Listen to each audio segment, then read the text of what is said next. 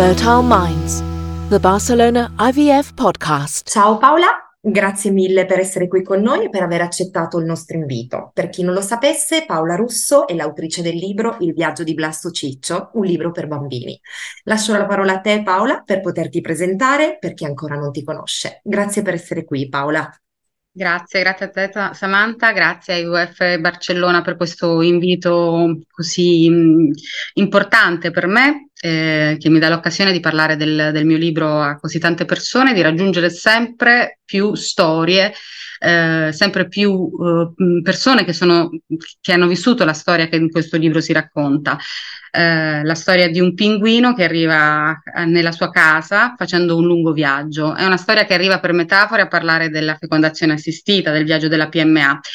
Ed è un libro destinato ai bambini. Ecco, questa diciamo che è la sua forse la sua forza vera, perché eh, nel momento in cui ho deciso di scrivere questo libro non mi sono posta eh, nell'ottica di chi doveva raccontare la sua storia, ma di chi doveva ascoltarla e quindi un bambino che dovesse ricevere il dono eh, di un'esperienza che lo aveva portato al suo viaggio più avventuroso, incredibile, importante, il viaggio che tutti ci dimentichiamo perché nessuno sa come inizia, che però è il viaggio che ci porta alla vita.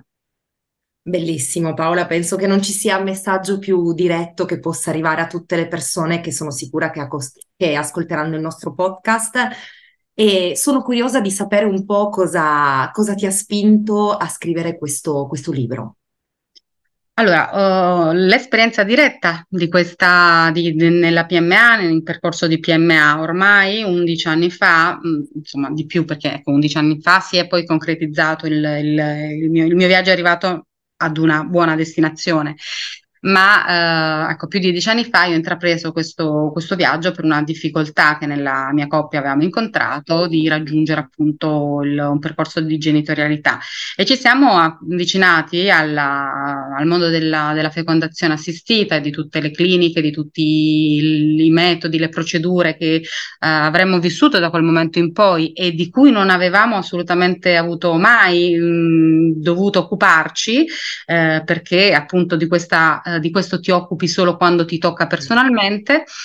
E dopo uh, aver per tanto tempo, diciamo, praticato la scrittura in altri ambiti, per altre mie predisposizioni, per, altre mie profes- per la mia professione, insomma, io scrivo di, per, di, di, di mestiere, se non, se non, sempre libri, però insomma la, la, scrittura è sicuramente una modalità che uso quotidianamente. E, dopo diversi anni, dopo qualche anno, mi sono accorta che questa storia io volevo raccontarla. Me ne sono accorta quando ho frequentato un gruppo di lettori volontari, lettori e lettrici volontari in biblioteca, in una biblioteca ragazzi, nella città in cui vivo, che è Rimini. E eh, ascoltando le storie degli altri, le storie che venivano raccontate attraverso degli albi illustrati di grandissima qualità, grandissimo spessore, ehm, grande interazione col mondo dell'infanzia, quindi mh, mm, non c'era diciamo un progetto, non c'era mai un progetto buttato lì per caso, insomma in una biblioteca in cui si, si, ci si prendeva cura delle parole e di quello che le parole curano. Mm. E, quindi mm, un, mettendosi appunto a disposizione ad altezza di bambino, eh, nel momento in cui ho messo insieme questa mia nuova passione per la lettura dell'infanzia con la mia vecchia passione della scrittura, mi sono chiesta se avessi una storia da raccontare in un contesto come questo ad un bambino, che storia racconterei? E mi sono resa conto che io la mia storia l'avevo, ce l'avevo profondamente, l'avevo vissuta sulla mia pelle, la potevo raccontare. Eh, non è stato un processo immediato, nel senso che io non ho preso carta e penna o mi sono messa al computer buttando giù tutte le emozioni, ho fatto tutte, tutti i miei percorsi di, anche di consulenza, no? mi, sono anche affidata a, mi sono confrontata con uh, degli scrittori, delle scrittrici. Io dico sempre che per me è stato molto importante fare questo uh, un corso che ho fatto con Nadia Terranova, che è una è una delle più grandi scrittrici che abbiamo in Italia, finalista ai premi Strega, scrive mh, a tutto tondo, insomma, lei scrive, non scrive per il mondo dell'infanzia e poi per il mondo degli adulti, lei scrive, è una scrittura che però le permette di arrivare eh, dovunque. Quindi io la considero un po' la madrina come, come altri di questo mio percorso, perché ho sottoposto la mia storia a lei, lei in quel momento mi ha dato qualche consiglio, e io ho lasciato decantare queste, queste informazioni che mi arrivavano, no? Di, e quella che era nata come una storia che doveva chiamarsi La bambina delle tre primavere è diventata tutta un'altra cosa. Okay. Nel senso che eh, ho tolto eh, la dimensione umana al mio personaggio e quindi poi anche anche Nadia, insomma, di questo libro è venuta a sapere poi nel, nel frattempo quello che era diventato e quello che eh, avevo elaborato. Sì. E, e, ho deciso che questo, questa, questa, storia doveva essere affidata a un personaggio in qualche modo um, um, simbolico no? di, di, di, questo percorso e eh, l'animale eh, che più mi risuonava nel mondo della fecondazione è il pinguino, per questa familiarità eh, con il ghiaccio e per questo, mm, diciamo, mh, mm, eh, questa costanza, questa pazienza eh, questa, eh, il, la marcia dei pinguini, insomma, è famosa per questo, per questa perseveranza, eh, forse anche fiducia e il ruolo del, del, del maschio nel, in questa storia è un ruolo fondamentale perché è il maschio che cova l'uovo e quindi ha in qualche modo la sua, eh, la sua parte da protagonista vero in una storia di fecondazione.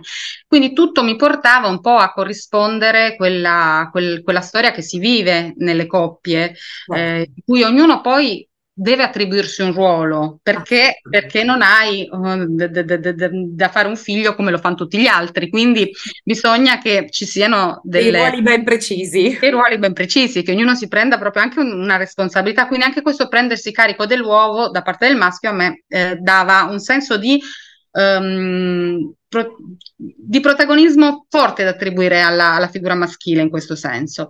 Quindi in realtà io ho deciso di parlare di questo pinguino che doveva fare un viaggio, che si svegliava in un posto eh, eh, senza, senza, senza, luogo, che era un, che è un bosco in cui si svegliano i sogni.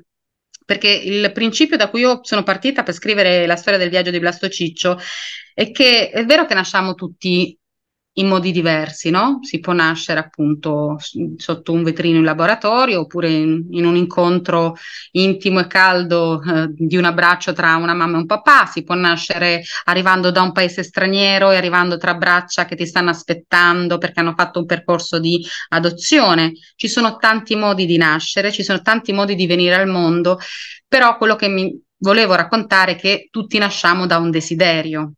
E quindi nel retro della copertina di Blasto Ciccio c'è questa frase che ho scelto per così raccontare la storia di Blasto Ciccio e, e che c'è un posto dove si svegliano i sogni ed è lì che comincia il viaggio di ogni bambino. Emozionante. È una bella storia perché sì perché il mio, il mio, dico il mio perché insomma è un po' il mio beniamino, insomma io, quando, quando, io, quando Blasto Ciccio è nato dalla, dalla, mia penna, anche lui è venuto in qualche modo al mondo, no? Certo. Il viaggio che lui fa è un viaggio veramente incredibile perché io all'epoca quando ho iniziato a scriverlo non sapevo quanti posti, quante storie, quanti cuori avrebbe raggiunto, in quante case sarebbe arrivato e mi rendo conto Mm, che sono sempre, sempre, di più quelle in cui dovrà arrivare e in cui io oggi ho visto che è già arrivato da molte parti e che spero con questo podcast ancora di più possa arrivare a più persone.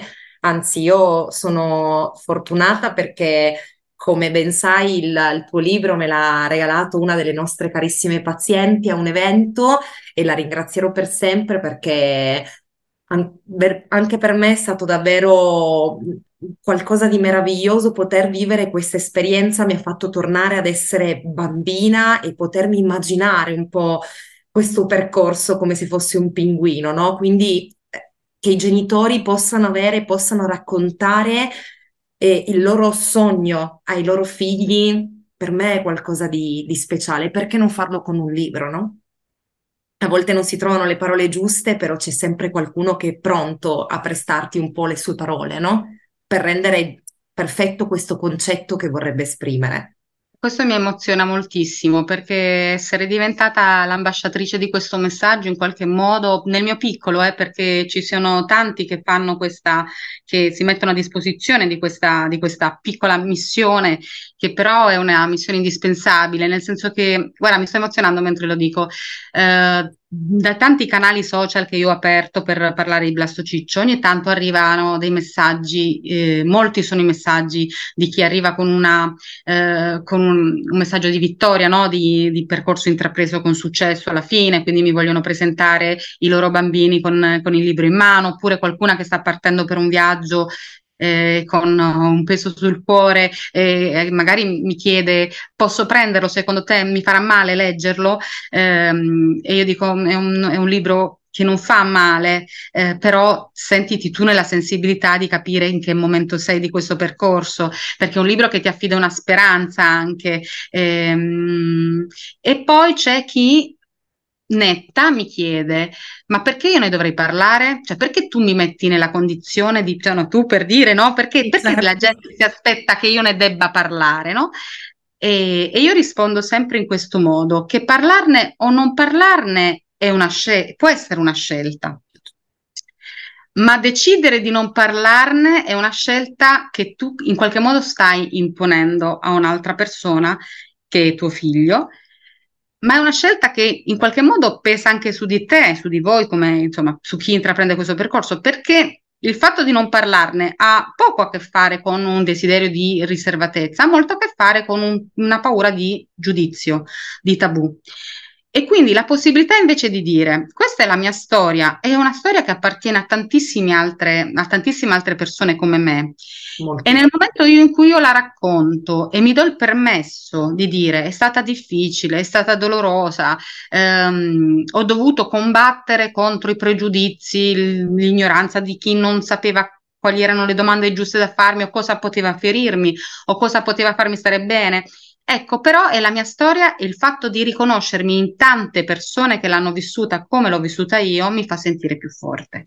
Quindi questo libro un po' sdogana, un po', decisamente sdogana questo, perché, ma, ma, ma, non perché io abbia avuto la pretesa di scriverlo con questa intenzione, è perché questo è quello che mi è arrivato dopo averlo scritto. Certo. Un blastociccio prima, un blastociccio dopo. Il blastociccio che ho scritto è stato scritto anche un po' buttando me stessa in una fossa dei leoni. Io i, le prime volte mi chiedevo come sarà recepito, cioè se io scrivo questo libro, mi confrontavo anche col papà della mia bambina, lo sapranno tutti che io ho, ho fatto un percorso di PMA. Io non l'ho detto a tutti, in questo modo ci sarà un momento in cui tutti quelli che mi conoscono lo sapranno sono pronta io ad affrontare, cioè non sapevo come avrebbe reagito il mondo, per dire, il mio piccolo mondo, il mondo che mi conosceva, il mondo eh, tra parenti, amici, familiari. Cioè, il, mio, il, mio, il mio problema era, ma il mio compagno delle scuole medie, no? Come mi guarderà? Come...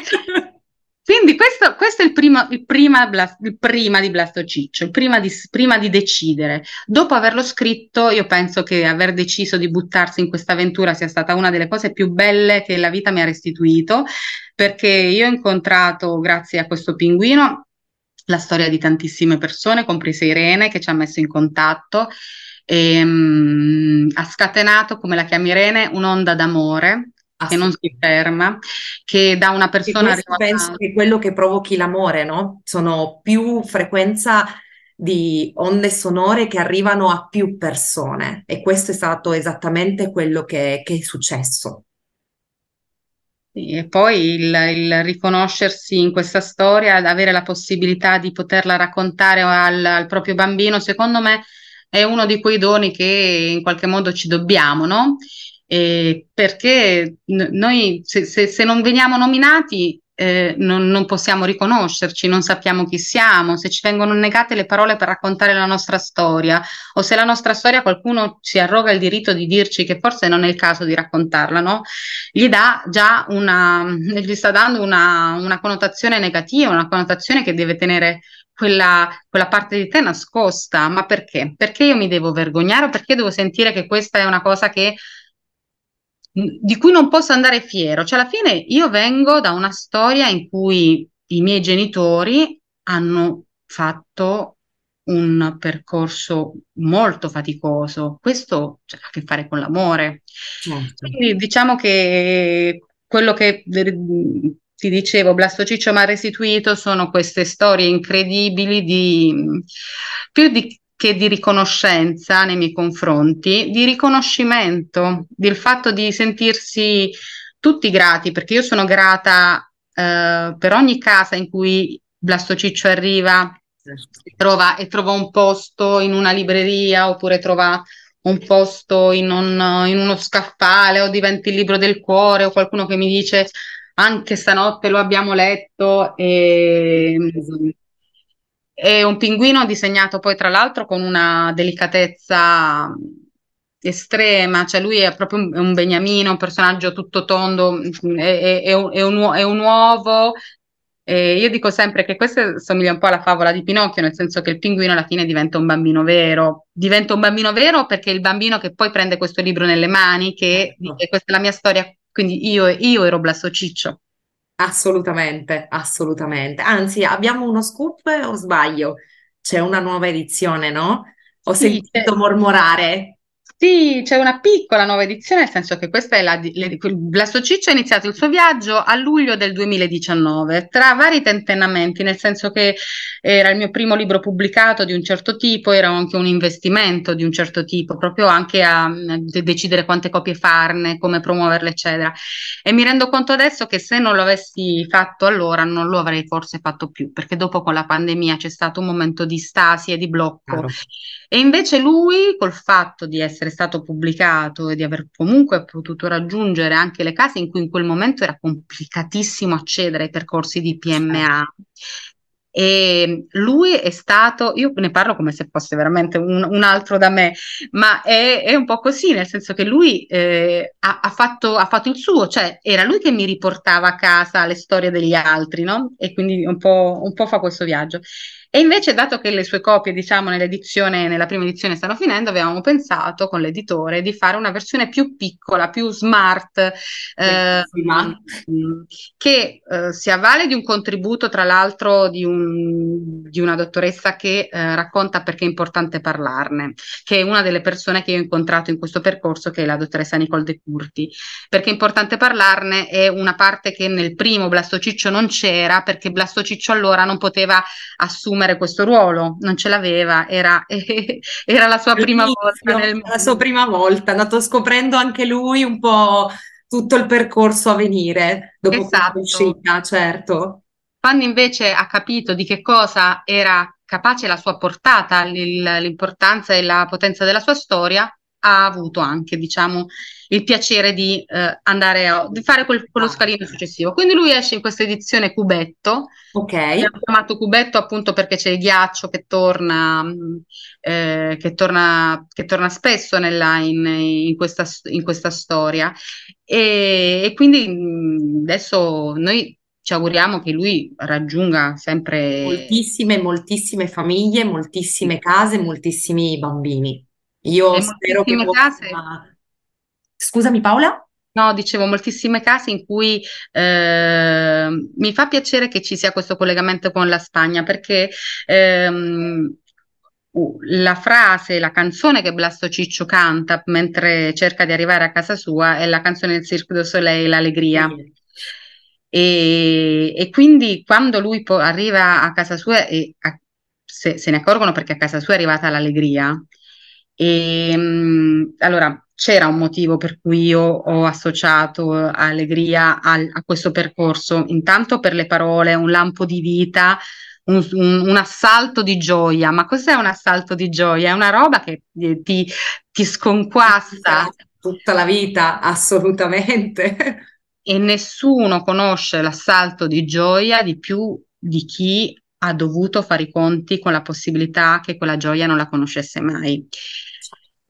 E, ehm, e poi c'è questo appunto riferimento, questo omaggio alla mia bambina, perché la mia bambina io l'ho chiamata Allegra. E, e, quindi c'era questa dedica a lei e c'era questo, questa canzone che a me è stata regalata da una mia amica il giorno in cui io sono diventata mamma e, um, e lei mi ha portato questa canzone del Cirque du Soleil scritta in un, un, un pezzo di carta e un biglietto e ha continuato evidentemente a risuonare dentro di me, tanto da volerla mettere nel libro. Ecco. libro. Anzi, Paola, vorrei approfittare mm, e vorresti lanciare un messaggio a tutte le persone che, che ci ascolteranno? Tanta roba. Eh, è un messaggio di grande empatia. Tra i doni che questo pinguino mi ha fatto, mi ha regalato la possibilità di avere eh, un'apertura di cuore nei confronti delle storie degli altri, eh, che non conosce confini, non conosce mh, mm, aspettative. Io non giudico l'aspettativa di nessuno rispetto a questo desiderio di genitorialità. Eh, è un mio progetto e spero di riuscire a fare una versione di Blasto Ciccio per le famiglie arcobaleno. E um, un messaggio di, di, fiducia, di speranza, anche di, uh, come posso dire, di collaborazione nel senso appunto di stare insieme nel voler portare avanti un messaggio di normalizzazione, la parola mi dà un po' fastidio perché effettivamente ehm, è un concetto che dovrebbe essere ormai già superato, purtroppo non lo è.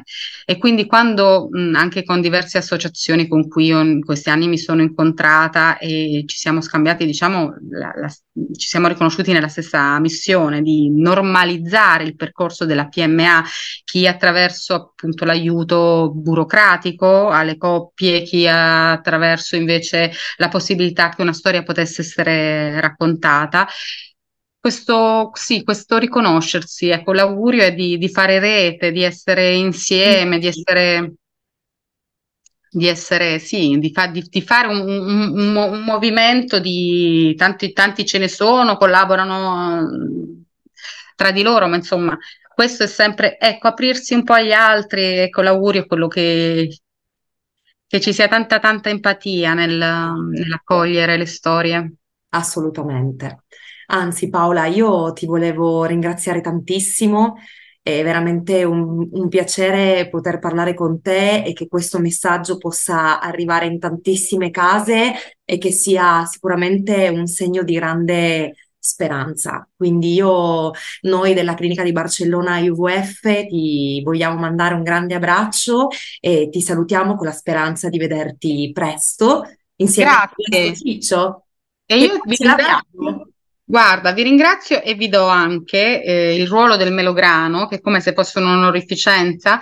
Nella storia di Blasto Ciccio il melograno corrisponde a tutte quelle figure che lavorano nel mondo medico, sanitario, dagli psicologi, gli infermieri, gli OS, ehm, eh, gli operatori della, della, sala operatoria, tutti quelli che in questo percorso ti sono vicini come un albero custode. Quindi il melograno è diciamo una figura ehm, cioè, eh, rientra proprio tutto nel, nella, nella, metafora di Blasto Ciccio, come anche il, il fatto di incontrare nel, nel, suo viaggio altri personaggi. E sono io che ringrazio voi. Vi chiedo se avete voglia di seguire eh, il viaggio di Blasto Ciccio sulla pagina Instagram, si chiama proprio il viaggio di Blasto Ciccio. Lo curo io, non c'è niente di estremamente mh, mm, eh, cool in, questo profilo, è un profilo assolut- genuino, assolutamente sì, sì, mh, mm, assolutamente gestito. Eh, co- con l'istinto e con il cuore, però mi fa piacere ricevere tramite quel canale eh, confronti, altre storie, mettermi in contatto e, mm, con, con, altre storie, quindi sono contenta insomma che ci si possa incontrare e ringrazio veramente tantissimo voi per Grazie, essere stati Paola. Ci ritorneremo a vedere presto, ne sono sicura. Grazie Anch'io. ancora. Ciao Grazie, Paola. Ciao ciao.